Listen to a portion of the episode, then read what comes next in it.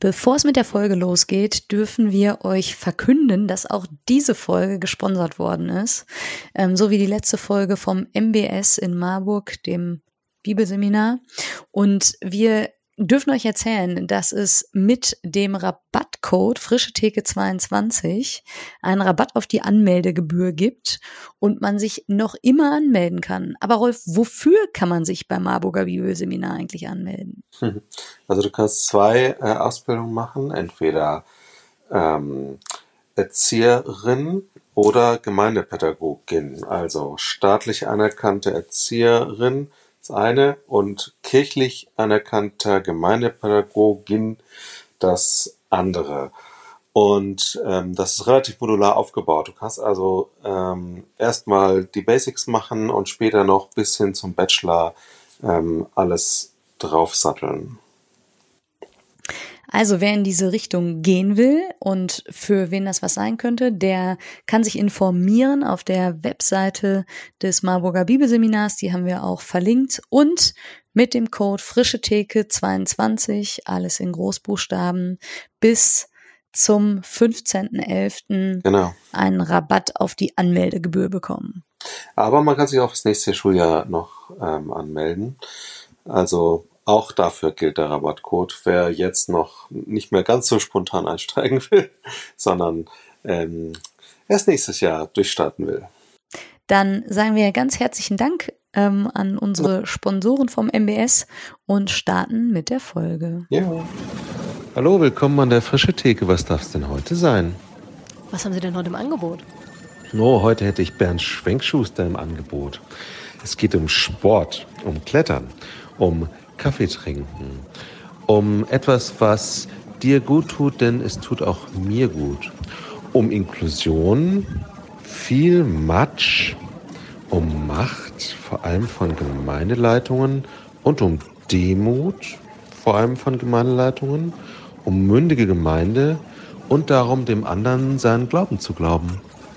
Dann nehme ich doch mal so 60 Minuten. Ja, sehr herzlich gerne. Hier kommt's. Frische Theke. Erlesen Ideen für die Kirche von morgen. Herzlich willkommen bei einer neuen Folge an der Frische Theke. Äh, Rolf Krüger und ich, Katharina Haubold vom Freshix Netzwerk, sind heute mit Bernd Schwenkschuster zusammen. Bernd, herzlich willkommen, schön, dass du da bist. Dankeschön. Hallo Bernd. Du sitzt in Met Metzingen im Schwabenländle. Das hört man auch ein bisschen, würde ich zumindest sagen, als äh, westfälisch geprägte Person. Sag mal ein bisschen was. Äh, das ist schon mein bestes Hochdeutsch, was ich kann. ah, niemand muss hier Hochdeutsch reden. Mhm. Äh, schön, dass du da bist und dir Zeit nimmst. Das ist echt super. Ähm, wenn man dich googelt, dann landet man auf einer Webseite, wo du, ich vermute, es ist eine Selbstaussage, ähm, nach Ich bin und drei Punkten weitermachst mit Bernd Schwenkschuster, Visionär, Spaßvogel, Motivator, Jesus-Nachfolger, Coach, Familienvater, Outside-the-Box-Denker, Mutmacher, Pastor der evangelisch-methodistischen Kirche, Sekretär für Evangelisation der SJK und Leiter der Gemeinde in Metzingen. Das ist ja ganz schön äh, viel für 24 Stunden an einem Tag. Ähm, und wir freuen uns, dass wir da mit dir ein bisschen ins Gespräch, Gespräch drüber gehen können. Und vielleicht könntest du mal einsteigen. Das letzte, was du ja hier schreibst, ist Leiter der EMK ähm, Metzingen oder der Gemeinde in Metzingen. Ähm, was machst du da so tagtäglich und was begeistert dich an deiner Arbeit dort? Ähm, ja, ich bin Pastor einer Gemeinde, die äh, meine Frau und ich und einige äh, Mitstreiter vor zwölf Jahren gegründet haben in Metzingen. Das ist eine sehr junge, äh, sehr dynamische Arbeit und wir haben uns äh, zum Ziel gesetzt, neue Wege zu denken und zu gehen, um Menschen miteinander und mit äh, Gott in Berührung zu bringen. Ähm, das ist sozusagen die Ausrichtung dieser Gemeinde und wir haben als äh, Zielgruppe vor allem Menschen, die mit Kirche bisher wenig am Hut haben. Ähm, dementsprechend ist unser Gemeindeprogramm auch nicht das ganz klassische Gemeindeprogramm. Wir feiern äh, zwar auch äh, Gottesdienste, nennen das aber Treffen für Leib und Seele, experimentieren da relativ viel. Wir haben auch kein eigenes Kirchengebäude, in dem wir uns treffen. Ähm, wir treffen uns äh, in Gaststätten. Während Corona waren wir zweieinhalb Jahre lang komplett Open Air an Grillplätzen und so. Ähm, das geht mit einer Gemeinde, wo der Altersdurchschnitt, ich glaube, 23 ist. Äh, wir haben wahnsinnig viele Kinder und ähm, ja, ähm, ich bin damit beschäftigt, das alles irgendwie zusammenzuhalten und äh, Menschen zu helfen, ein, eine Plattform zu finden, wo sie ihre Begabungen einsetzen können. Und dann predige ich auch ab und zu noch, äh, versuche Leute zu coachen und versuche äh, neue Ideen mit anderen zu entwickeln. Als ihr an den Start gegangen seid, 12, 13 Jahre hast du gesagt, ne? Als ihr gegründet habt. Ähm, vielleicht ein kurzer Sprung dahin zurück. Was hat euch motiviert dazu, so eine Arbeit zu beginnen und wie habt ihr das angestellt? Die, äh, die Motivation war äh, äh eine relativ einfache. Wir als EMK bilden Menschen aus zu Gemeindegründern. Ähm, das ist so eine Zusatzausbildung, wenn man Pastor ist, die kann man belegen. Und äh, die habe ich gemacht 2008 und 2009. Und am Ende dieser Ausbildung ist natürlich die Frage, wo würdest du eine Gemeinde gründen? Wie würde die aussehen? Für wen wird die Gemeinde sein? Und ich habe dann ein tolles Konzept geschrieben, aber ich hatte nie einen äh, Ort. Ähm, und dann war äh, hier in Metzingen gab es eine sehr alte Gemeinde, die geschlossen wurde oder die Gemeindearbeit wurde beendet, weil da einfach keinerlei missionarische Schlagkraft mehr da war. Und ich bin mit meinem äh, jetzigen Bischof, meinem damaligen Superintendent dann nach Nürnberg zu einer Fachtagung Gemeindegründung gefahren, habe gefragt, was ist denn mit dem Gebäude in Metzingen? Ist es jetzt verkauft oder nicht? Und dann hat er gesagt, wir kriegen das nicht los. Und wir haben den Eindruck, Gott möchte uns da was damit sagen. Man sollte einfach jemand haben, der Punkt, Punkt, Punkt da eine Vision entwickelt, der da und dieses man sollte einfach jemand haben, das hat mich nicht losgelassen, weil ich äh, sowieso auf der Suche war, wo ist mein Ort, äh, mein Platz in dieser Kirche ähm, und habe dann viel drüber nachgedacht, auch viel drüber gebetet und ähm, irgendwann morgens fragt mich meine Frau, sag mal, was ist denn los? Du wälzt dich da so unruhig hin und her nachts und kannst nicht schlafen. Dann habe ich die Katze aus dem Sack gelassen, habe gesagt, äh, ich glaube, wir sollten in Metzingen eine Gemeinde gründen. Und dann hat meine Frau gesagt, den Eindruck habe ich auch seit einiger Zeit. Und dann habe ich äh, meine Konzeption äh, äh, Metzingen eingetragen, habe das an die Kirchenleitung geschickt und bin dann, glaube sechs Wochen später umgezogen. Das ging dann wirklich ratzfatz. Ich habe gerade gedacht, ich habe jetzt auch einfach EMK gesagt, noch einmal kurz für Leute, die vielleicht denken, EMK, was ist denn das eigentlich? Kannst du kurz drei Sätze zur Erklärung sagen? Äh, ja, wir gehören zu den äh, größeren Freikirchen in Deutschland. Die evangelisch-methodistische Kirche ist neben äh, der FEG, den Baptisten und auch äh, dem Bund der Pfingstgemeinden äh, eine der organisierten Freikirchen, die tatsächlich auch Kirche sind und nicht äh, Verein oder Bewegung. Ähm, uns gibt's in Deutschland seit ein bisschen mehr als 200 Jahren und wir haben, boah, ich weiß nicht, vielleicht 400 Gemeinden oder 500 Gemeinden in Deutschland, äh, 40.000 Mitglieder. Ähm, Tendenz eher schrumpfend seit einigen Jahren, äh, nicht nur demografisch bedingt, sondern auch, ähm, weil viele unserer Gemeinden einfach die, die, die, die fetten Jahre äh, hinter sich haben und wir es in vielen Bereichen nicht mehr schaffen, Menschen zu erreichen mit, mit, der, mit dem Evangelium, die nicht sowieso schon irgendwie kirchlich geprägt sind. Ja. Mhm. Also da haben wir Danke. etwas verpasst als EMK. Ja.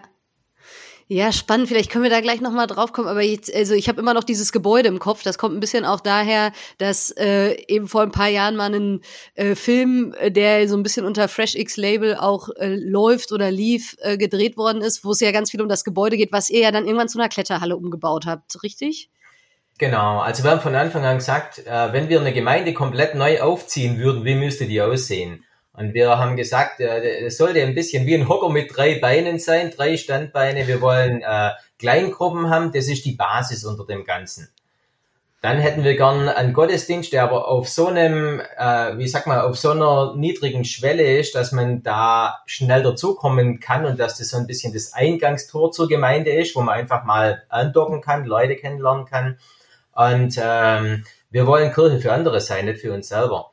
Ähm, also Dietrich Bonhoeffer hat uns da äh, geprägt, äh, Kirche ist nur dann Kirche, wenn sie Kirche für andere ist. Und dann haben wir uns gefragt, was würde das denn konkret bedeuten? Also und haben gemerkt, äh, wir, wir hatten dann viele Ideen und haben die Zeitung abonniert und da Sachen angestrichen und haben Gebetsspaziergänge gemacht und ich war beim Bürgermeister und habe gefragt, was kann man tun als kleine Truppe ähm, und haben gemerkt, das ist alles nicht unseres. Also es ist nicht äh, äh, Schachspielen im Seniorenzentrum, aber es passt weder mit unserer Zielgruppe äh, zu, zu, zusammen, ähm, noch mit der Art und Weise, wie wir Gemeinde leben wollen. Und die dritte Frage war sehr ausschlaggebend. Äh, wenn wir das machen, macht's nach einem halben Jahr nur noch der Pastor, weil der zugesagt hat, oder machen wir es alle? Und dann haben wir gemerkt, es passt nicht. Alles, was da kam, passt nicht. Und wir haben äh, äh, alles äh, vom Tisch geworfen und haben uns wieder neu auf die Suche gemacht und haben dann tatsächlich mit Menschen Kontakt aufgenommen, die weggezogen sind durch äh, Studienabschluss und haben die gefragt, seid ihr fort wieder in der Gemeinde und wie seid ihr da hingekommen? Und die meisten haben gesagt, wir sind wieder wo und wir haben jemanden kennengelernt beim Sport und der hat uns da mitgenommen. Also beim Rudern oder im Fitnessstudio, beim Walken, und dann haben wir uns überlegt, was machen denn wir sehr gerne? Wofür schlägt unser Herz? Und da kam äh, Kaffee trinken, da kam äh, Beachvolleyball spielen und es kam Klettern dabei raus. Beachvolleyballfelder gibt's hier einige in Metzingen. Und dann äh, war die Konzeption, äh, eine Begegnungsmöglichkeit äh, mit äh, Kaffee-Ecke und integrierter Kletterwand zu schaffen. Und äh, so ist das H3 entstanden. Und H3 steht für Hochklettern, Klettern, herunterkommen, Kaffee trinken und Halt finden, weil wir glauben, dass dieses Halt finden sowohl in einer, in einer äh, guten Zivilgesellschaft geschieht, aber für uns als Christen eben auch im Glauben passiert. Äh, halt finden in einem Bereich, wo gute Freunde halt nicht entsprechend den gleichen Halt geben können, äh, äh wie, wie in unseren Augen Gott. So ist das H3 entstanden. Relativ kurz. Und, und dann haben wir das. Ist ja auch nicht schlecht, Halt zu haben. Bitte?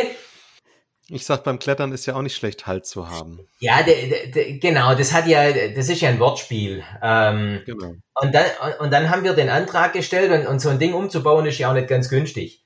Ähm, und das war für mich schon auch so ein, so ein, ähm, wie sag man, so ein Glaubenswagnis oder auch ein Vertrauensvorschuss der, der Kirche, also der EMK, äh, dass wir Gelder, also Gelder im sechsstelligen Bereich beantragt haben und die innerhalb von kürzester Zeit freigegeben waren und äh, meine äh, damalige Bischöfin dann mir äh, gesagt hat, wir haben schon mehr Geld für größeren Blödsinn an die Wand gefahren.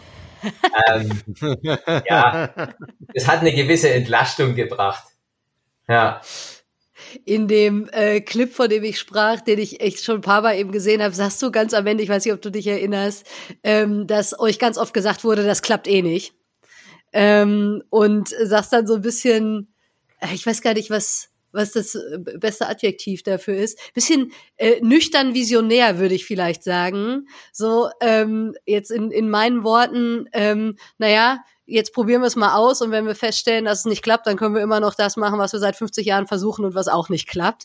Ähm, und immer wenn ich diesen Clip mit anderen auch gucke, dann ist da auf der einen Seite also Lachen und auf der anderen Seite, glaube ich, auch so ein Erkenntnismoment von, ach spannend, dass äh, diese, äh, diese Begründung, das klappt nicht, häufig Neues bremst, aber bei älteren Formen, die irgendwie jetzt auch nicht, weiß nicht, der Weisheit letzter Schluss zu sein scheinen, nicht so, so richtig greifen, sondern man das dann einfach weitermacht, so ungefähr.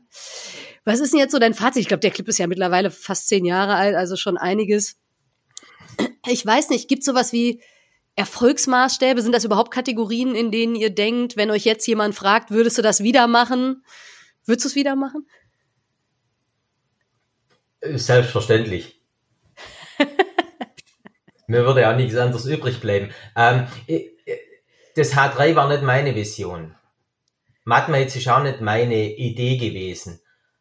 Ich erlebe mich eher als einen äh, Bevollmächtiger oder, oder ich habe, ich würde mal sagen, ein sehr, sehr gutes Netzwerk und kann Leute mitnehmen und sie für eine Idee begeistern und äh, habe dann aber auch Menschen im Hintergrund in der Gemeinde, die dem Ganzen eine Struktur geben. Das, das ist nicht meine große Fähigkeit, sagen wir es mal so. Ähm, ich bin da auch nicht ganz schlecht, aber das können andere viel besser.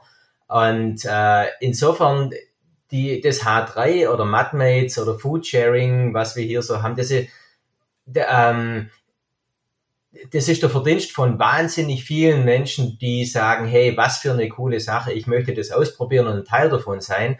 Und ich glaube tatsächlich, um auf deine Frage zurückzukommen, ähm, ich erlebe in der kirchlichen Landschaft in Deutschland, egal welche Konzepte, ob das FX ist oder Emerging Church oder was es alles gegeben hat, ich bin jetzt 25 Jahre Pastor, was es da alles gegeben hat, der große Durchbruch war es nirgends.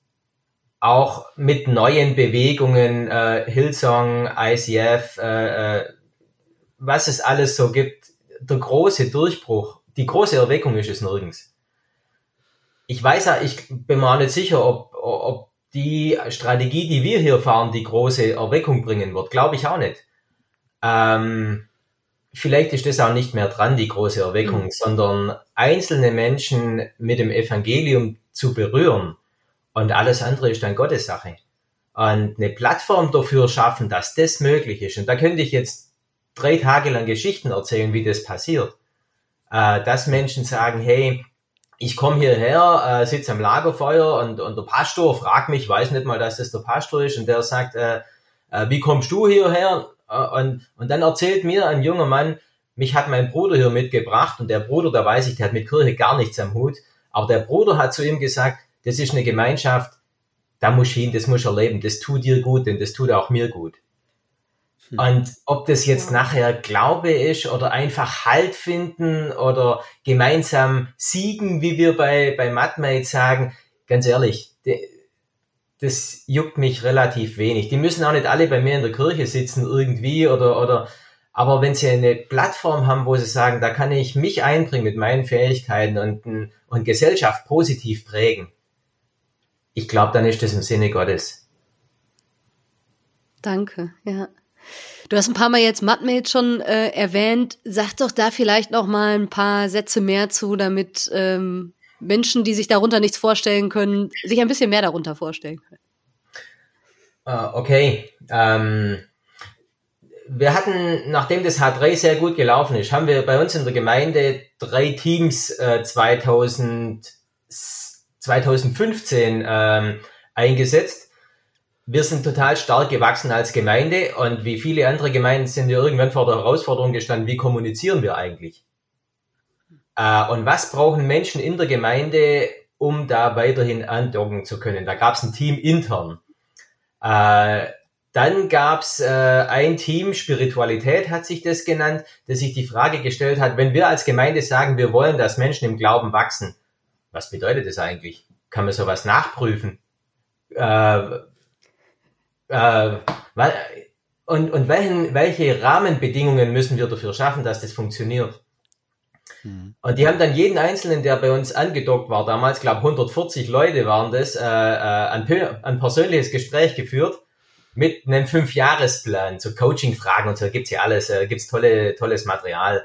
Ähm, und das dritte Team hat sich die Frage gestellt, ruhen wir uns jetzt auf den Lorbeeren H3 aus, weil das Ding gut läuft und 10.000 im Jahr durchgehen? Oder was ist der nächste Schritt?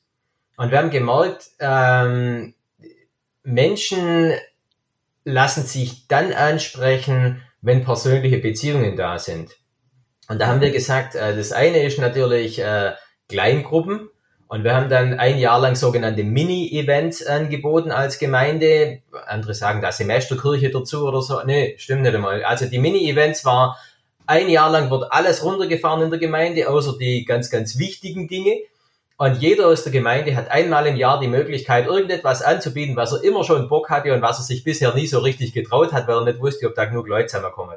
Von Höhlenforschen über Songwriter-Workshop, über, boah, ich weiß gar nicht. Und wir hatten 48 so Mini-Events. Äh, und 40 sind dann Start gegangen und ich würde mal sagen, 35 waren sehr erfolgreich. Ähm, und äh, dann haben wir gesagt, alle paar Jahre hätten wir gerne ein Mega-Event einfach für die Öffentlichkeit ähm, mindestens 2000 Leute sollen zusammenkommen. Und haben dann ein Team ins Leben gerufen, das sich überlegt hat, was könnte das sein?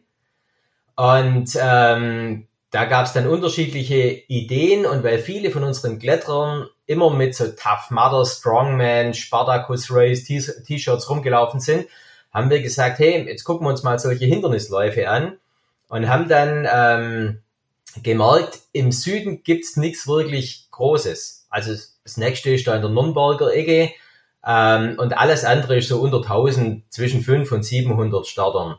Dann haben wir gesagt, ja. lass uns das einfach probieren und haben dann einfach sehr schnell auch Kooperationspartner mit ins Boot bekommen, große Firmen, also Baufirmen und so, die das mit uns äh, getragen haben und haben dann 2019 äh, sind wir an den Start gegangen und hatten, ich glaube, 1500 Starter mit einer Afterparty und allem. Und da waren 7.500 Leute da laut Ordnungsamt.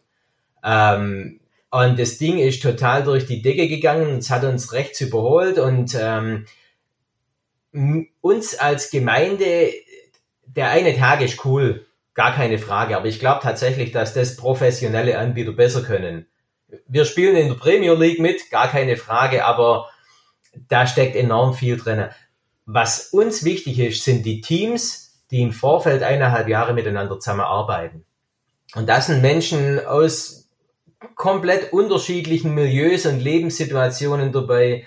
Ähm, und diese Teams, die laufen nach eineinhalb Jahren nicht auseinander, sondern man hat sich kennengelernt. Man geht vielleicht in eine Kleingruppe, man kriegt Nachwuchs und, und geht in die Krabbelgruppe. Ähm, und, und diese Teams, da, da erlebe ich, dass dann halt doch ein Geschäftsführer neben dem Obdachlosen sitzt am Lagerfeuer und der Geschäftsführer bringt halt mit dem Porsche äh, den Obdachlosen nach ins Obdachlosenheim. Und diese Gespräche in dem Auto, da wäre ich ein Mäusle gewesen. Also, ähm, wo, die hätten sich sonst nie kennengelernt. Mhm. Außer bei Madmates. Und also wir waren jetzt vor zwei Wochen, haben wir das zweite Mal an den Start gebracht, da, da war das Wetter ziemlich äh, durchwachsen. Aber da waren wieder 5000 Leute da, wir hatten auch keine Afterparty. Ähm, also und, und da wächst wahnsinnig viel. Also das ist MadMates und das tragen wir auch als Gemeinde sozusagen mit und äh, ähm, versuchen hier unterschiedlichste Personen wieder ins Boot zu holen. Ja. Wow. Du hast jetzt Hindernislauf gesagt. Mudmates äh, kann das vom Begriff her ein bisschen verraten. Also ich habe mal beim Muddy Angels Run in Köln mitgemacht. Ähm, und seitdem nennt mich der äh, Sohn einer Bekannten nur noch die Schlamm-Katharina. also Hindernislauf klingt ja ein bisschen, weiß ich nicht, ähm, oder etwas zivilisierter ist das, wie, wie ich mich hinterher da empfunden habe, nachdem ich nach irgendwie zwölf Hindernissen durch irgendwelche äh, nassen Schlammtauch, keine Ahnung was und äh, mich drüber hangeln und so weiter, da irgendwie so mit durch war. Und ich, ähm, ich finde es also großartig und gleichzeitig frage ich mich und vielleicht wird euch die Frage manchmal auch gestellt, was ist denn daran Kirche oder wieso macht ihr das als Gemeinde? Also ein bisschen hast du schon erzählt, es ist ein großes Event und so weiter. Und gleichzeitig könnte man doch auch ein bisschen kritisch fragen, ja gut, ist das jetzt Kirche für andere sein? Also das eine ist natürlich äh, eben dieser Bereich, dass man sich in Teams kennenlernt und in Arbeitsgruppen und eineinhalb Jahre miteinander arbeitet.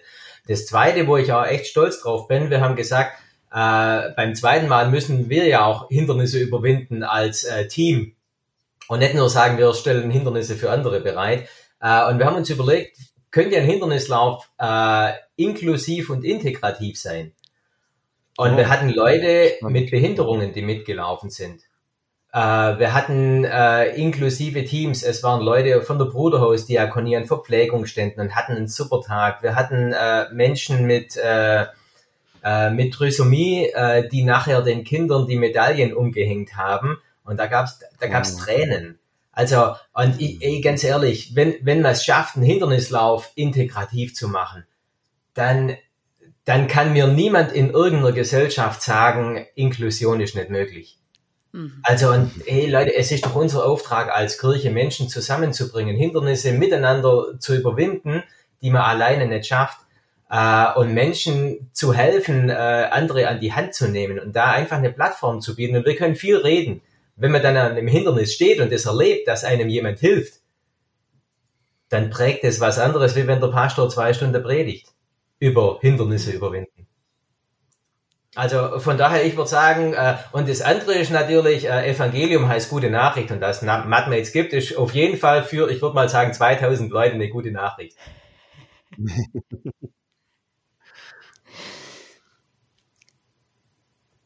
mir geht so ein bisschen das Reich Gottes Herz auf, weil ich so denke, ja, das ist, also das wäre jetzt meine Worte vielleicht in etwas christlich gekleidet für das, was da erlebbar und spürbar zu sein scheint für, für die Menschen.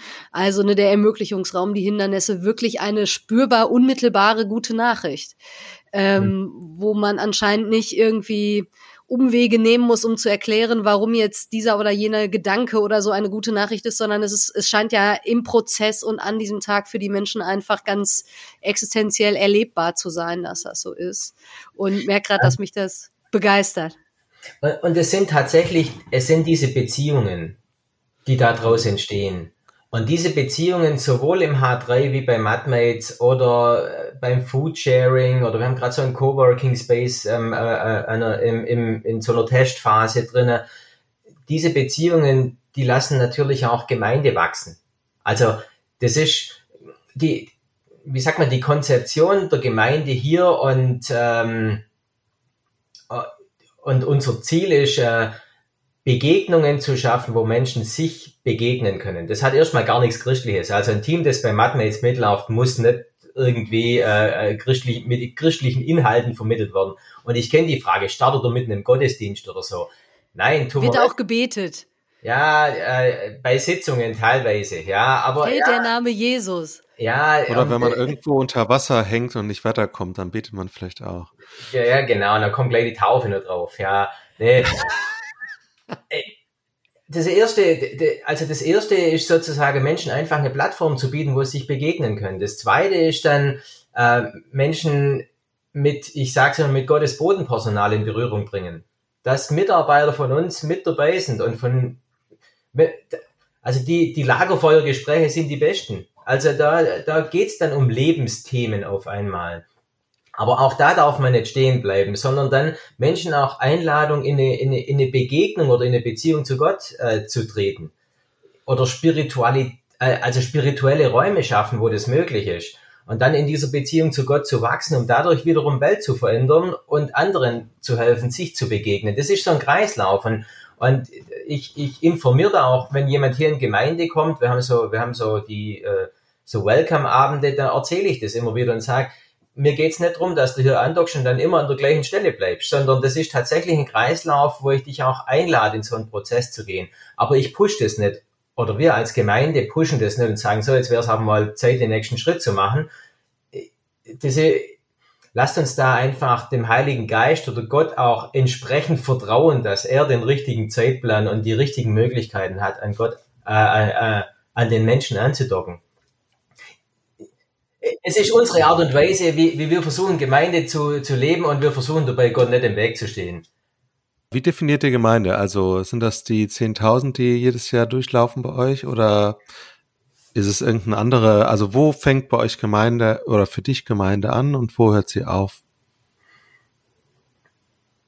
Also das sind unterschiedliche Ebenen. Das eine ist natürlich die organisatorische Ebene einer Körperschaft, die du äh, äh gegenüber im Staat auch äh, bringen musst. Da gibt's äh, äh, da gibt's Kirchenglieder bei uns, ähm, die irg irgendwann, wir sind ja eine Bekenntniskirche als EMK, die fünf Fragen beantwortet haben für sich. Glaubst du an Jesus? Bist du bereit, dich von ihm verändern zu lassen? Bist du bereit, mit Gottes Hilfe an einer besseren Welt mitzuarbeiten? Möchtest du dein Leben auf das ausrichten, was die Bibel sagt? Ähm, und möchtest du äh, die Gemeinde mit deinen Gaben, Fähigkeiten und finanziellen Ressourcen unterstützen? Das sind die fünf Fragen, die gestellt werden. Dann, äh, wenn du diese mit Ja beantwortest, bist du Kirchenglied. Ich würde sagen, jeder, der seine Füße auf Gott hin ausrichtet und Schritte macht, egal wie groß, egal ob er jetzt von der Seite irgendwie kommt oder von der Seite, der gehört zur Gemeinde. Da wird intern nicht unterschieden. Mhm.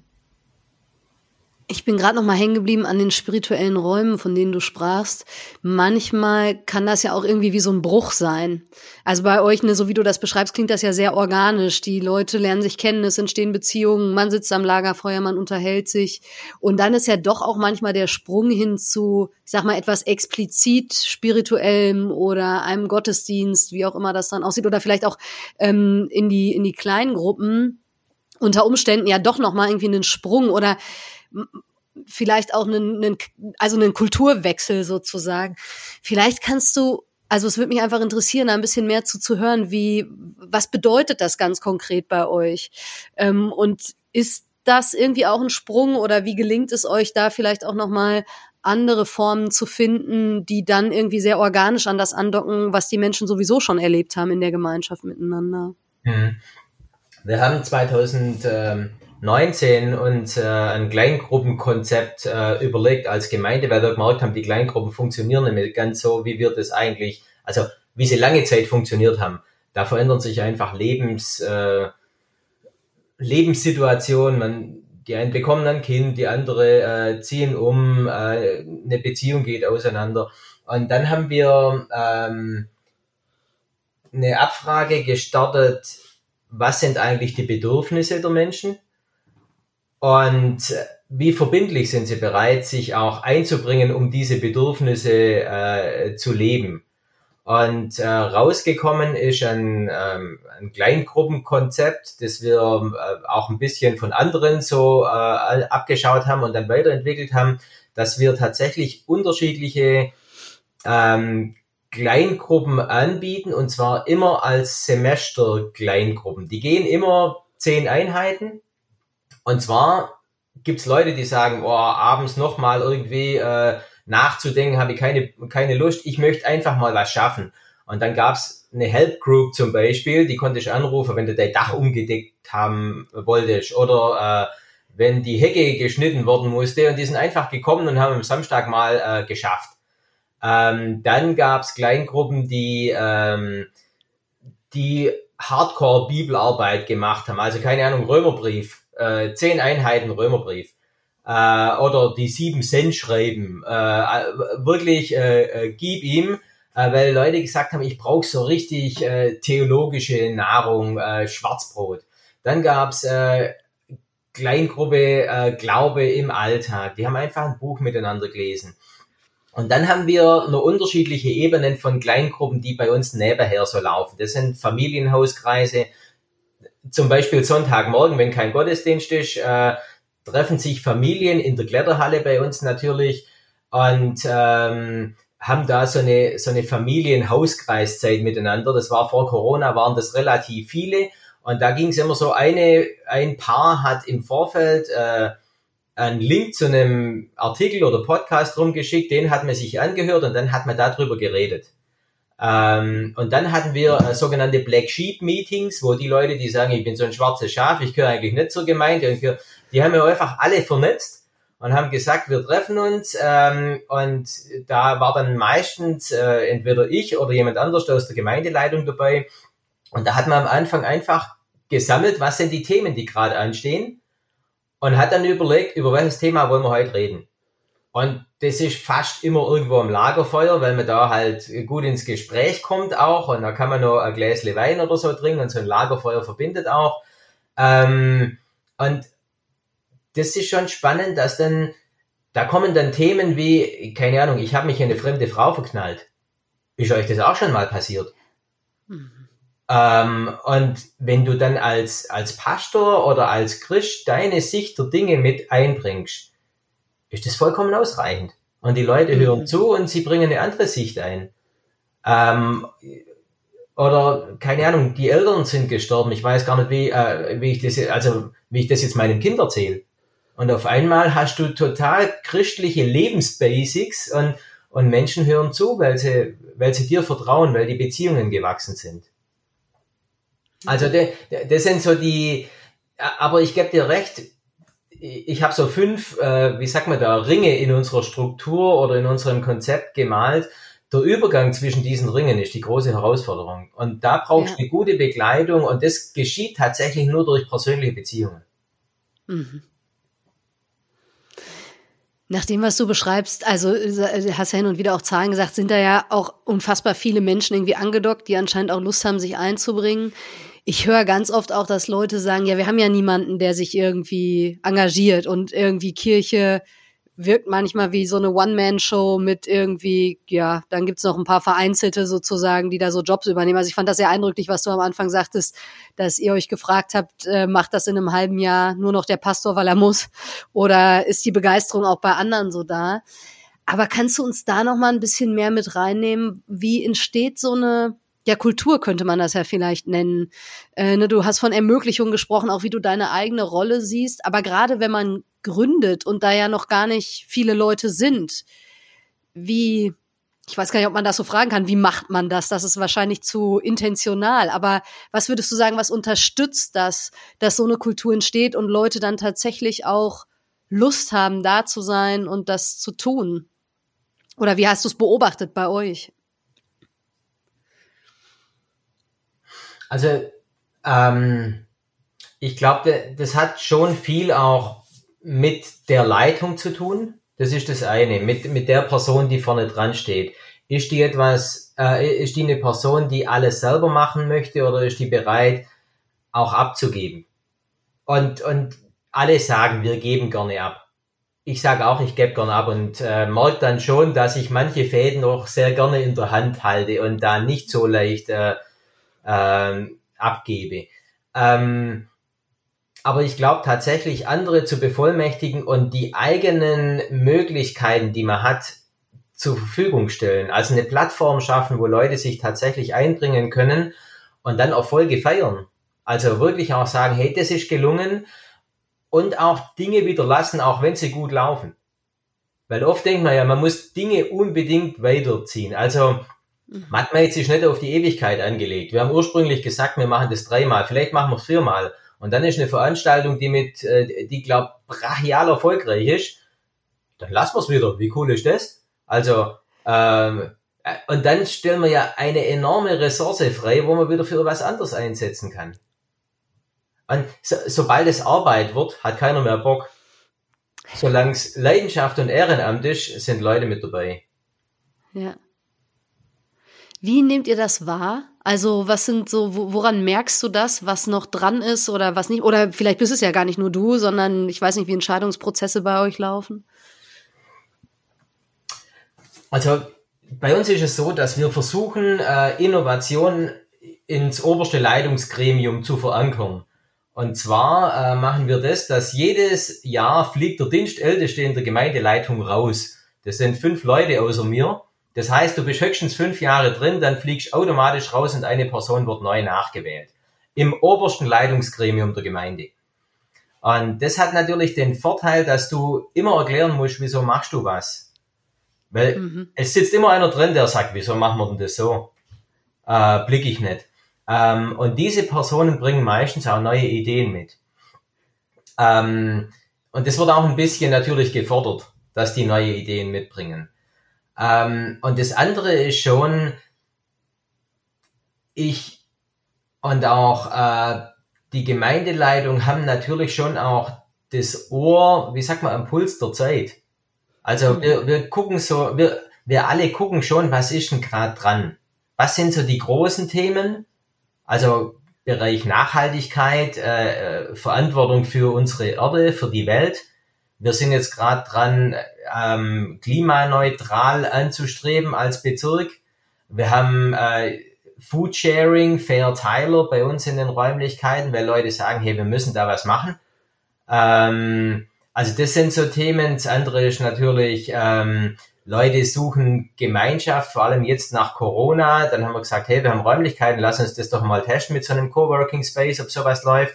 Wir, vers wir versuchen da relativ schnell äh, Dinge und lassen es dann auch wieder, wenn wir morgen das ist nicht. Also da ist eine ja. große, wie sagt man da, Try and äh, äh, Scheitern Kultur. Ich könnte euch jetzt halt zwei Stunden erzählen von Dingen, die nicht geklappt haben. Ja, großartig. Erzähl doch vielleicht nicht zwei Stunden, aber mal so zwei, drei, wo du gesagt hast. Eine. Eine. genau. Ja, also gerade der der der Bereich Coworking, äh, da sind wir mit großem äh, mit großer Euphorie an den Start gegangen und haben gemerkt, dass die Räumlichkeiten sind doch nicht so ideal. Dann ist es laut, der eine will doch mehr schwätzen, der andere muss mehr schaffen, äh, kommen nicht alle gleichzeitig, dann sitzt du zwei in Riesenräumen, dann musst du überlegen, lohnt sich da überhaupt nicht zu heizen. Ähm, also wir haben gesagt, wir testen das von Pfingsten bis zu den Herbstferien und werden es dann einfach mal auswerten und gucken, machen wir das überhaupt weiter. Also das ist gerade so eine Sache, äh, die nicht äh, die nicht so gelaufen ist. Dann haben wir äh, zweimal sehr erfolgreich Sportcamps an, ähm, an Start gebracht. Da waren wir mit fast 100 Leuten in Slowenien beim äh, Urlaub machen und Bergwandern und Klettern. Das waren total coole Zeiten, aber wir haben gemerkt, es war nicht wirklich eine Freizeit, aber es war auch nicht wirklich Urlaub. Äh, und äh, die einen hatten den Anspruch einer Freizeit mit äh, getaktetem Tag und die anderen haben gesagt, ich bin ja hier im Urlaub äh, und, und das hat nicht funktioniert, das zusammenzubringen. Ähm, dann haben wir äh, ein Jahr lang überlegt, wollen wir doch eigene Räumlichkeiten äh, bauen. Ähm, und das hat uns als Gemeinde fast zerrissen, weil die eigentlich gesagt haben, wir brauchen irgendwas, wo wir Heimat finden und dann auch ankommen können und wo man nicht immer die ganze Technik aufbauen muss am Sonntagmorgen. Und die anderen haben gesagt, wir, wir buttern so viele Ressourcen rein ähm, und sind dann gebunden an Räumlichkeiten, die wir wieder mit Leben füllen müssen. Und wir verlieren das Bedürfnis der Menschen aus dem Blick, wenn wir sagen, ja, ihr müsst jetzt kommen und dann können wir euch das anbieten, was wir hier haben. Also es hat uns fast auseinandergerissen als Gemeinde. Ähm, und das hat dann nicht funktioniert. Und ich war dafür zu bauen und war dann schon auch, hab, es war ein echter Dämpfer auch bei mir. Jetzt ja. im Nachhinein bin ich froh, dass wir nicht gebaut haben. Wir hätten drei Jahre wahrscheinlich keinerlei Einnahmen gehabt irgendwie und hätten das Ganze nicht finanzieren können und es wäre jetzt auch zu klein. Also, ähm, das, das sind jetzt ganz kurz so ein paar Dinge, wo ich auch äh, schon zu knabbern hatte dran und auch äh, gehadert habe. Oder wir hatten dann einen Jugendreferent, wollten wir einstellen. Das hat dann auch nicht funktioniert. Äh, äh also mit Personal ist sowieso immer schwierig. Äh, ich habe oder, auch da, dass wir morgen ähm, so wie wir uns das mit den Kleingruppen vorgestellt haben, das war jetzt Corona-mäßig ist nicht wirklich, äh, hat es nicht wirklich funktioniert. Aber Menschen brauchen etwas Dauerhaftes und zehn Wochen am Stück und dann löst sich das Ganze wieder auf.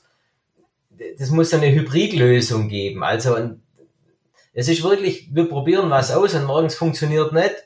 Was könnte eine gute Alternative sein? Und so tapsen wir voran und stolpern und äh, ich glaube, da gibt's auch nicht das Rezept. Mhm. Wie lau laufen diese Prozesse? Also entscheidet ihr das als Leitungskreis? Ähm, sind das die jeweiligen Leute, die da vielleicht auch eine Begeisterung für hatten? Aber jetzt, ich sag mal, gerade so ein Bauvorhaben, das ist ja riesig ähm, von, von denen, die wahrscheinlich auch beteiligt werden müssen. Wer fordert da Mitspracherecht von denen, weiß ich nicht, 140 oder 1000 oder welche Zahl auch immer man jetzt jeweils sozusagen nimmt?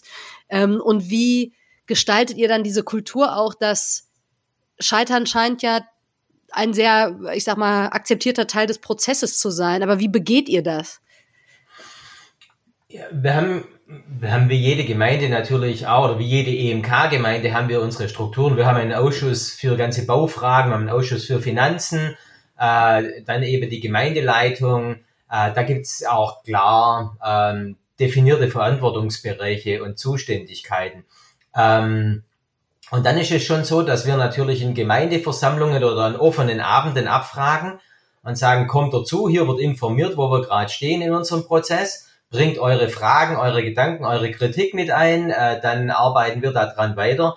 Und äh, bei so großen Sachen oder bei großen Entscheidungen wie bauen wir H3, machen wir Matmates, bauen wir äh, ein eigenes Gebäude, da gibt's eine Gemeindeversammlung und jedes bekennende Glied das die fünf Fragen beantwortet hat, hat Mitspracherecht. Also da gibt's dann tatsächlich auch die Unterscheidungen, weil das sind die, das sind die Menschen, die auch versprochen haben, das Ganze finanziell mitzutragen. Alle andere können sagen, ja. ist ja nicht mein Ding. Ähm, und die haben dann alle Mitspracherecht und diese äh, Entscheidung der, der Gemeindeversammlung, die wird dann, ich würde mal sagen, zu 99 Prozent auch umgesetzt, egal wie die dann gefallen ist. Und du hast dann natürlich als Leiter einer Gemeinde schon auch entsprechende Möglichkeiten, das Ganze ja auch äh, noch ein Stück weit, also negativ gesagt, zu manipulieren, äh, je nachdem, ja. wie du predigst, aber da, ich glaube, da ist die Kunst tatsächlich auch ähm, die eigenen Bedürfnisse zurückzufahren und, und Menschen eine faire Grundlage zu bieten, die auch für eine Entscheidung nachher zur Verfügung steht. Weil es geht doch nicht darum, dass der Schwenkschuster hier sein Ding macht, sondern es geht darum, äh, was ist das Sinnvollste für Reich Gottes? Also, was ist das Sinnvollste für die Gemeindearbeit? Und ich bin einer der Gemeinde und ich kann genauso falsch liegen wie jeder andere. Hm. Von daher, ich glaube, das ist die Kunst, hier nicht zu manipulieren, sondern äh, einfach zu sagen, das ist mein Standpunkt. Und oft ist es natürlich schon so, wenn ich als Pastor sage, lass uns diese Richtung gehen, dann gehen viele mit. Aber dann auch wirklich zu sagen, es gibt auch andere berechtigte Punkte und ihr müsst die gehört haben. Und, und denkt darüber nach und nicht zu sagen, ich weiß, wie es läuft und äh, das ziehen wir jetzt durch. Dann würden Menschen auch nicht mehr mitgehen. Mhm. Das heißt, eine Möglichkeit, höre ich so raus, mit deiner Macht umzugehen, ist auch, ich sag mal, die eigenen Gegenargumente schon auch mit ins Feld zu führen und gleich, also jetzt, man kann ja auch so als Pappkameraden aufstellen und dann irgendwie selber wieder abschießen, so strategisch. Aber so wie du das sagst, klingt's ja schon so wie, also, dass Leitung auch die Verantwortung hat zu sagen, und wir, also natürlich habe ich meine eigene Überzeugung, aber wir gucken es von allen Seiten gleichberechtigt an und äh, ja, ich versuche jetzt nicht sozusagen die Gegenargumente nur deshalb zu nennen, um sie dann hinterher entkräften zu können. Ja, also für das habe ich Gemeindeleitung. Also wir leiten diese Gemeinde zusammen. Da bin ich nicht der Einzige und die anderen nicken das ab, was ich äh, toll finde, sondern wir ringen, wir streiten, wir diskutieren. Äh, hey, also die Leute, das sage ich auch der Gemeinde, ihr sollt hier niemand reinwählen, der irgendwie äh, dem Pastor wohlgesonnen ist und sagt, hey, der macht eine geile Sache, das unterstütze ich, sondern ihr, wir müssen da die Leute haben, die wissen, was sie wollen und dafür auf die Beine stehen und die, die auch äh, bereit sind, einen Streit auszutragen miteinander. Und also ich, oder eine, eine, eine Argumentation, also Streit ist es ja meistens nicht, sondern wir haben einfach unterschiedliche Blickwinkel. Und ich finde, das ist eine Frage von Leitung, eine Plattform zu schaffen, dass ein gemeinsames entstehen kann und dass mhm. man sich irgendwann nach vielen Diskussionen auf, auf eine Linie einigen kann.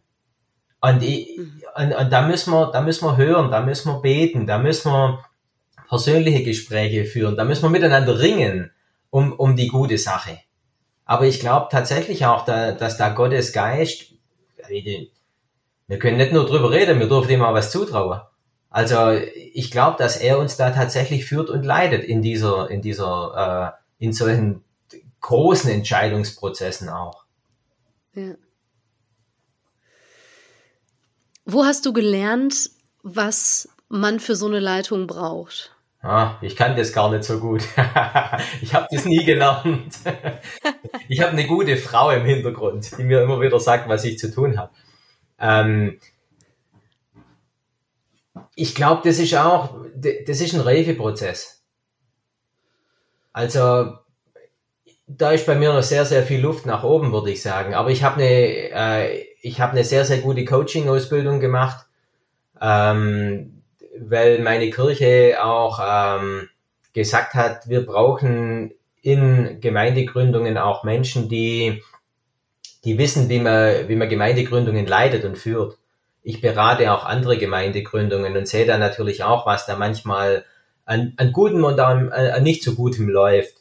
Ähm, dann, dann bin ich NGE-Berater. Also ich, ich finde, es ist schon auch. Sag vielleicht kurz NGE, äh, natürliche, natürliche Gemeindeentwicklung. Genau. Ähm, ich finde, es ist wichtig, auch als, als Pastor, auch wenn man viel hat, sich trotzdem immer wieder entsprechend auch fortzubilden und, zu, und, und auch zu reflektieren und zu hinterfragen, wieso mache ich das, was ich mache. Ähm, also das kann man sehr gut, Forum Organisationsentwicklung ist nächstes Jahr, da ist ja FX mit äh, äh, stark beteiligt auch. Von daher, da, da kann man sich auch äh, Sparing-Partner holen, die mit einem da tatsächlich äh, überlegen und die einen hinterfragen. Also ich glaube, das Wichtige als Leiter von Gemeinden ist demütig zu sein. Hm. Und nicht zu sagen, hey, ich habe hier eine der äh, stark wachsenden Gemeinden, die es irgendwie in der Umgebung gibt, sondern immer wieder zu sagen, hey, es ist ein Geschenk. Es ist auch das, was ich bin und habe, kann ich nur deshalb so einbringen, weil Gott mich dementsprechend auch befähigt hat. Ähm, und vieles läuft gut. Ich kann dir nicht sagen, wieso das gut läuft. Ähm, es hat sicher mit meiner Person auch zu tun, aber es hat mit vielen anderen Kleinigkeiten und kleinen Rädchen genauso zu tun. Mhm. Und da aufeinander aufzupassen und, und das große Ganze immer wieder auch im Blick zu haben. Also von daher, Fortbildungen sind da sehr wichtig. Auch Persönlichkeitsentwicklung ist da sehr wichtig. Und wirklich, also demütig zu sein vor deinem Gott, äh, biblisch gesprochen. Ja,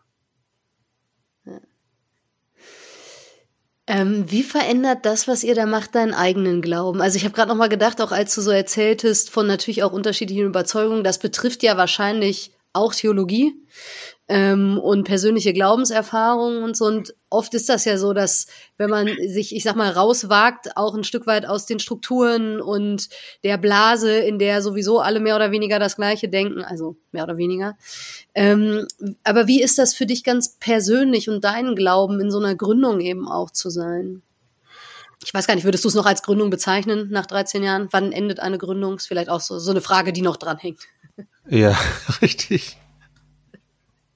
Eine Gründung? Also, so mein persönlicher Wunsch wäre ja, dass, äh, also jemand aus der Gemeindeleitung hat es mal ganz spannend gesagt. Er hat gesagt, wir, eine, eine Gründung durchläuft ja auch die unterschiedlichen Ent Entwicklungsphasen eines Menschen. Da gibt es sozusagen den, den Kindheitsstatus, wo sehr viel über den Pastor läuft. Dann gibt es den Teenie-Status, wo man auch mit dem Pastor ringt und sich manchmal auseinandersetzt und dran reibt. Und irgendwann ähm, ist eine Gemeinde erwachsen. Wir als EMK sagen, das ist normalerweise eine Generation. Ähm, mhm. Bis eine Gründung tatsächlich, also wenn meine Kinder mal sagen, das ist meine Gemeinde, hier fühle ich mich wohl, dann kann ich mich rausziehen. Also dann ist die, dann ist keine Gründung mehr ähm, so auf eigenen Beinen stehen, theologisch, finanziell. Ich finde, eine Gründung ist dann, wenn, wenn mündige Christen in der Gemeinde sagen, und dafür stehen wir als Gemeinde. Und wenn nicht der Pastor sagt, dafür stehen wir. Hm. Mein Glaube hat sich insofern sehr stark verändert in den letzten, ich würde mal sagen, 15 Jahren, ähm, weil ich hier mit Menschen in Kontakt gekommen bin, die nicht so das klassisch kirchliche Publikum sind. Und äh, das verändert Theologie. Ähm, ich glaube, wir, wir, wir haben es bisher hier geschafft, unterschiedliche theologische Richtungen in einer Gemeinde an einem Tisch zu haben. Also wir haben Menschen hier, die, äh, die homosexuell sind, die waren in der Gemeindeleitung und wir haben Menschen, die sagen, Homosexualität geht gar nicht. Mhm. Und trotzdem schaffen die es miteinander in der Gemeinde zu sein und nebeneinander am Tisch zu sitzen. Und ich sage immer, was die Theologie anbelangt, wenn du es schaffst, dem anderen seinen Glauben zu glauben, kannst du hier Platz haben. Wenn du sagst, das, was ich glaube, ist richtig und das, was die anderen glauben, ist falsch, dann bist du in einer anderen Gemeinde besser aufgehoben. Und das ist total okay. Wir, wir, wir decken eine Sparte ab. Es gibt hier, ich kann dir 15 Gemeinden drumherum empfehlen. Wenn Leute kommen und sagen, ich brauche eine Sonntagsschule und eine, eine, äh, eine Jungschar am Mittwochmittag, dann sage ich, hier 300 Meter Luftlinie, Friedenskirche, genau euer Ding. Wenn jemand sagt, ich brauche einen geilen Worship am Sonntagmorgen, ICF Reutlingen, ähm, genau euer Ding. Wenn jemand sagt, ich brauche äh, ich brauche prophetische äh, äh, hier prophetisches Gebet äh, und eine Kleingruppe, äh, kann ich dir eine Gemeinde empfehlen, wo ich weiß, hey, die decken genau das ab, das machen wir nicht. Das ist auch gar nicht unsere Ausrichtung. Und da wären die Leute unglücklich in der Gemeinde hier und die Gemeinde wäre unglücklich, diese zu integrieren. Von daher, ich würde sagen, die, die Basis ist, glaubt dem anderen seinen Glauben.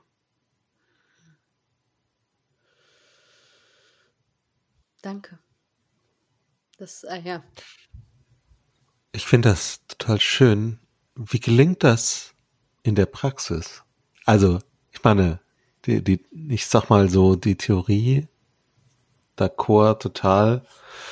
Aber ich glaube, das würden ganz, ganz viele auch unterschreiben. Aber ganz, ganz oft hakt es ja daran, dass ähm, es dann am Ende doch plötzlich die Überzeugung des anderen irgendwelche Grenzen von mir überschreitet, die ich für mich dann plötzlich doch als absolut definiere. Und vielleicht muss es ja auch irgendwie sein. Ähm, an manchen Stellen. Ich weiß nicht, du, Bernd, wirst auch irgendwelche Grenzen haben, wo du sagst, ja, Moment mal. Wie geht das praktisch? Ich erlebe, dass da die Grenzen zusammenfallen, wo man sich tatsächlich ehrlich kennenlernt. Also wo man tatsächlich ehrlich am anderen interessiert ist und nicht nur sein eigenes, äh, seine eigene Meinung oder Theologie äh, weitergeben möchte, sondern wenn mir jemand anders erzählt, ähm, wieso er so glaubt oder denkt oder ist, wie er ist, dann merke ich, okay, der hat vielleicht, der, der, hat vielleicht schon manches probiert, wo ich jetzt sage, das musst du da mal probieren oder dieses Mal machen. Ähm, und ich glaube, das hat auch wiederum mit Leitung zu tun. Wie lebe ich als Leitung das, was ich predige? Bin ich auch bereit, ähm, meine Grenzen zu verändern oder auch meine Theologie hinterfragen zu lassen? Äh, bin ich auch bereit, mal zu sagen, sorry Leute, da habe ich mich geirrt oder da, da habe ich, ähm, da habe ich falsch entschieden oder ähm, da habe ich was Falsches getan. Da habe ich vielleicht durch das, was ich gesagt habe, auch jemand verletzt oder nicht so gehandelt, wie ich, ähm, wie ich das eigentlich ähm, an Anspruch an mich selber hätte. Also da würde ich sagen, da bin ich ein Teil der Gemeinde mit dem, wie ich bin. Ich bin kein Heiliger. Ähm, aber oft sind es ja, sind's ja Dinge, über die wir streiten, die in meinen Augen nicht wirklich wesentlich für den Glauben sind. Also wir als EMK haben das große Thema Homosexualität, das uns die letzten Jahre ziemlich beschäftigt hat. Ähm, mhm. Und auch in meiner Gemeinde ist, also in meiner Gemeinde ist das kein großes Thema, aber es ist natürlich auch Thema. Ähm, und und ähm, dann machst du dir mit der Gemeinde an einem Abend Gedanken über, über das Thema Homosexualität und diskutierst da und am nächsten Morgen habe ich ein Traugespräch und das Paar erzählt mir, dass sie sich im Swingerclub kennengelernt haben ähm, und dass sie auch keinerlei Schwierigkeiten mit offener Beziehung und so haben. Und dann denkst du, Homosexualität ist nur ein einfaches Thema. Mal gucken, was da in Zukunft auf uns zukommt. Ja, also da verändert sich ja Gesellschaft enorm und keine Ahnung, irgendein Tübinger Theologe war es, glaubt, der gesagt hat, wir sollten der Gesellschaft doch die, die Fackel vorantragen und nicht immer nur die Schleppe hinterher. Also, wie können wir das schaffen? Und ich glaube, das können wir nur schaffen durch persönliche Beziehungen und, und echt und ehrlich sein. Und, und wo anders als in der Gemeinde kann eine Plattform sein, als das auch zu, zu leben und zu probieren. Mhm. Ja, danke. Ja, und spannend ist ja da, ich meine, gerade je nachdem, aus was für einer Tradition man kommt, so jetzt seid ihr als EMK auch noch Weltkirche, das macht ja auch einen Unterschied in bestimmten theologischen Fragen, vermute ich zumindest mal, dass das ein anderer Schnack sozusagen ist, als wenn man es nur in Anführungsstrichen für die eigene Gemeinde oder so oder für einen Kulturkreis bestimmt, der etwas homogener sozusagen ist. Also auch das ist ja nicht, nicht völlig homogen. Eine, und dann zusätzlich, Entschuldigung, ja. Meine polnischen Kollegen würden strafverfolgt von der Justiz, wenn sich die Kirche ja. im Bereich Homosexualität öffnet. Also ja. komplett anderes Setting, klar. Ja, ja. Ja, und darüber hinaus ist ja tatsächlich aber auch die Frage, ähm, ist, also das ist ja eine Grundanfrage auch an die eigene Art, Theologie zu glauben. Gibt es eben die eine Antwort, auf die wir uns jetzt einigen müssen und die dann ein drinnen und draußen definiert sozusagen? Und wenn ja, was genau ist es denn dann von all den vielen dogmatischen Positionen, die man irgendwie so haben kann? Und da ist mein Eindruck, dass gerade im Gründungsbereich und da, also auch das, was du beschreibst, in den anderen ihren Glauben glauben, dass äh, stretcht sich ja unter Umständen sehr weit, weil ich auch mit Menschen zu tun habe, die ganz, ganz andere Sachen glauben. So, und wo ich jetzt nicht die Deutungshoheit irgendwie automatisch drüber habe. Und ich finde es sehr spannend, wie du das erzählst, wie ihr das dann eben auch im Miteinander lebt, weil es ja im, ja, im Konkreten dann wirklich irgendwie auch, auch spannend wird. Aber da habe ich den Eindruck, ähm, kommen wir irgendwie auch aus fast Jahrhunderten, wo man so den Eindruck hatte, na ja, die, die dazugehören, glauben ja mehr oder weniger das Gleiche. Und jetzt durch die Differen Ausdifferenzierung auch von Gesellschaft und so zu merken, ja, aber so können wir das nicht weiter leben. Also zumindest mein Eindruck. Hm. Ich glaube, viele Menschen haben ihre Erfahrungen mit Spiritualität. Die sind anders als meine Erfahrung mit Spiritualität ist. Aber drüber miteinander ins Gespräch zu gehen und zu gucken, was können wir da voneinander auch, auch, auch mitnehmen, äh, was können wir da mhm. lernen. Also ich habe äh, Weltreligionen äh, in Indien studiert. Da hast du eine komplett andere Form von Spiritualität, auch innerhalb des Christentums, wie hier in Europa. Aber das, hm. das ist doch nicht alles falsch. Also Menschen erleben da ja auch irgendwie göttliche Kraft oder, oder, oder, oder Geist wie, oder Atmosphäre oder wie sie das auch immer dann nennen. Ähm, und, und, und zu schauen, wo, mir, mir geht es bestimmt nicht um, um irgendwie äh, Religionssynkretismus oder so alles in einen Topf zu werfen. Ich glaube, wir als Christen haben die beste Botschaft äh, im Vergleich zu anderen äh, Religionen. Wir, wir, wir haben die Botschaft, da, dass du nichts machen musst, sondern Gott hat sich aufgemacht, um zu dir zu kommen. Wie cool ist das? Und äh, ich glaube, unsere Stimme hat da sehr wohl Gewicht im Gespräch mhm. mit anderen. Ja. ja, vielen Dank. Und das ist ja äh, vermutlich dann irgendwie vor Ort ja auch das, was ich will nicht sagen auf dem Prüfstand ist, aber die Leute entscheiden ja dann selber. Machen sie die Erfahrung, erleben sie das als freimachend, ähm, dockt das an, das glaube ich ein Wort auf jeden Fall, was ich aus unserem Gespräch auch mitnehme. Die Frage von wie und wo können Menschen eigentlich andocken und was bedeutet das dann eigentlich? Mhm. Ja. Ähm, vielleicht eine letzte Frage, die mir noch so kam, auch als du so äh, erzähltest von im Umkreis von x Kilometern gibt es zig andere Gemeinden, die du äh, empfehlen kannst, wenn Leute was anderes suchen als das, was ihr so seid.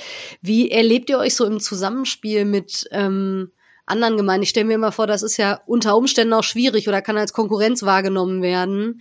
Und so wie du es jetzt formulierst, war es ja im besten Sinne das, was man irgendwie in diesem Freshix-Bereich gerne Mixed Economy nennt oder Mixed Ecology, so das ist eben buntes Reich Gottes mit ganz unterschiedlichen Facetten. Ähm, aber ja, wie ist da so das Zusammensein oder wie gestaltet ihr das auch? Also wir sind als äh, EMK hier in der Arbeitsgemeinschaft christlichen Kirchen eingebunden. Da treffe ich mich mit den evangelischen Kollegen äh, äh sehr regelmäßig. Wir sind über die EMK im Großraum Reutlingen eng verbunden, sowohl auf persönlicher, freundschaftlicher Ebene als auch gerade bei Matmates haben jetzt die kompletten Gemeindeumgebung unterstützend mitgewirkt äh, durch Ehrenamtliche. Ähm, teilweise helfen wir anderen Gemeinden wiederum aus. Also da ist ein da ist ein sehr gutes Miteinander. Ich habe nicht den Eindruck, dass das der große Konkurrenzkampf hier ist, weil wir Menschen erreichen, die andere Gemeinden sowieso gar nicht erreichen. Also mhm. wir haben auch verhältnismäßig wenig Transferwachstum jetzt hier in der Gemeinde. Das, das gibt's natürlich auch. Je größer du als Gemeinde wirst, desto mehr schauen auch andere auf dich und gucken sich das mal an. Und wenn du nach innovativer Gemeindearbeit im Großraum Reutlingen, Tübingen, Nördingen suchst, dann würde ich sagen, kommst an uns auch nicht vorbei. Du guckst dir hm. die Gemeinde ein, zweimal an und das ist unsere Chance. Also wenn Leute nicht nach dem zweiten Mal eine Einladung in eine Kleingruppe haben, ist was falsch gelaufen. Ja, dann, aber das ist die Ebene, die drunter liegt, die Kleingruppen, wo persönliche Beziehungen gelebt werden können. Und das ist mir wichtig für Gemeindearbeit, dass diese persönlichen Beziehungen tatsächlich, das ist das, was uns stark macht. Nicht, hm. dass wir eine Kletterhalle betreiben oder, oder Mattmates auf die Füße stellen, sondern die persönlichen Beziehungen, das ist das Tragfähige im Alltag. Und darum geht's den Menschen. Und wenn wir dann was Aber miteinander... Dinge, die Rolf, sorry. Kein Problem. Ich wollte nur sagen, die Dinge, die ihr habt, helfen dazu, diese Beziehung zu bauen. Das ist alles darauf ausgelegt, genau, dass Beziehungen ermöglicht werden. Vielen, vielen Dank. Ähm, vielleicht gibt es Leute, die das gehört haben, gesagt haben, Mensch, diese EMK, da will ich mich mal mehr mit auseinandersetzen. Wie gründet man in der EMK? Vielleicht kannst du auch zwei, drei Sätze sagen, falls Leute irgendwie da Interesse haben, ein bisschen tiefer einzusteigen. Ja, wer, oh, ja, super. Wir haben viele Möglichkeiten. Wer Bock hat äh, auf coole, äh, äh, äh, cooles Arbeiten, soll mich einfach anrufen. Mich kurz googeln, äh, mein Telefonnummer ist überall zu finden anrufen und sagen, hey, ich habe da den Podcast gehört, äh, mich interessiert es ein bisschen mehr. Äh, ich hätte selber ein Herz für Gründung.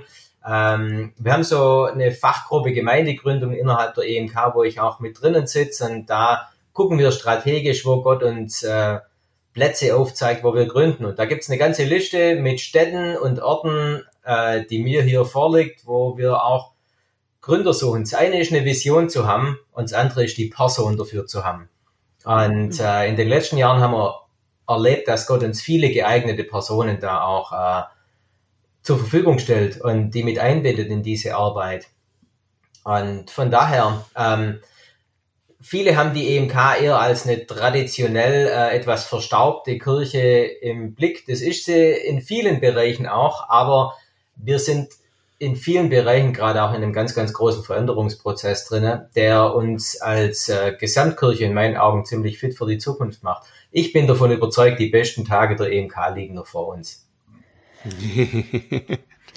Vielen Dank. Wir werden auf jeden Fall auch das Forum Organisationsentwicklung verlinken. Vielleicht gibt es Leute, die gesagt haben, Mensch, da fiel doch in so einem Nebensatz so ein Wort, das könnte spannend sein. Äh, im, Im nächsten Jahr eine Veranstaltung für Leute, die da unterwegs sind. Und genau, ansonsten ähm, findet ihr in den Show Notes noch ein paar Links, um da weiterzukommen. Vielen, vielen Dank dir, Bernd, für deine Zeit und vor allem dein Herz und der, dass du uns Einblicke gegeben hast in das, was dich und euch da beschäftigt und uns Anteil gegeben hast an euren Erfahrungen in Metzing. Vielen Dank ja, euch für eure Zeit und äh, für das anregende Gespräch. Jetzt habe ich so viel geredet. ich hoffe, das war okay. Ja, aber dafür ist es ja da. genau, genau so haben wir uns das gedacht. Alles klar. Und falls es jetzt von euch, die ihr zugehört habt, irgendwie Gesprächsbedarf gibt oder Kommentare, Anregungen, kontaktiert uns gerne über die Webseite oder über Social Media oder so. Und genau, Bernd hat ja schon gesagt, ruft ihn an. Genau. Und wir hören uns. Seid alle gesegnet. Ja. Amen. Bis in zwei Wochen ungefähr. Tschüss. Ciao. Tschüss. Frische Theke. Frische Theke der Podcast von FreshX.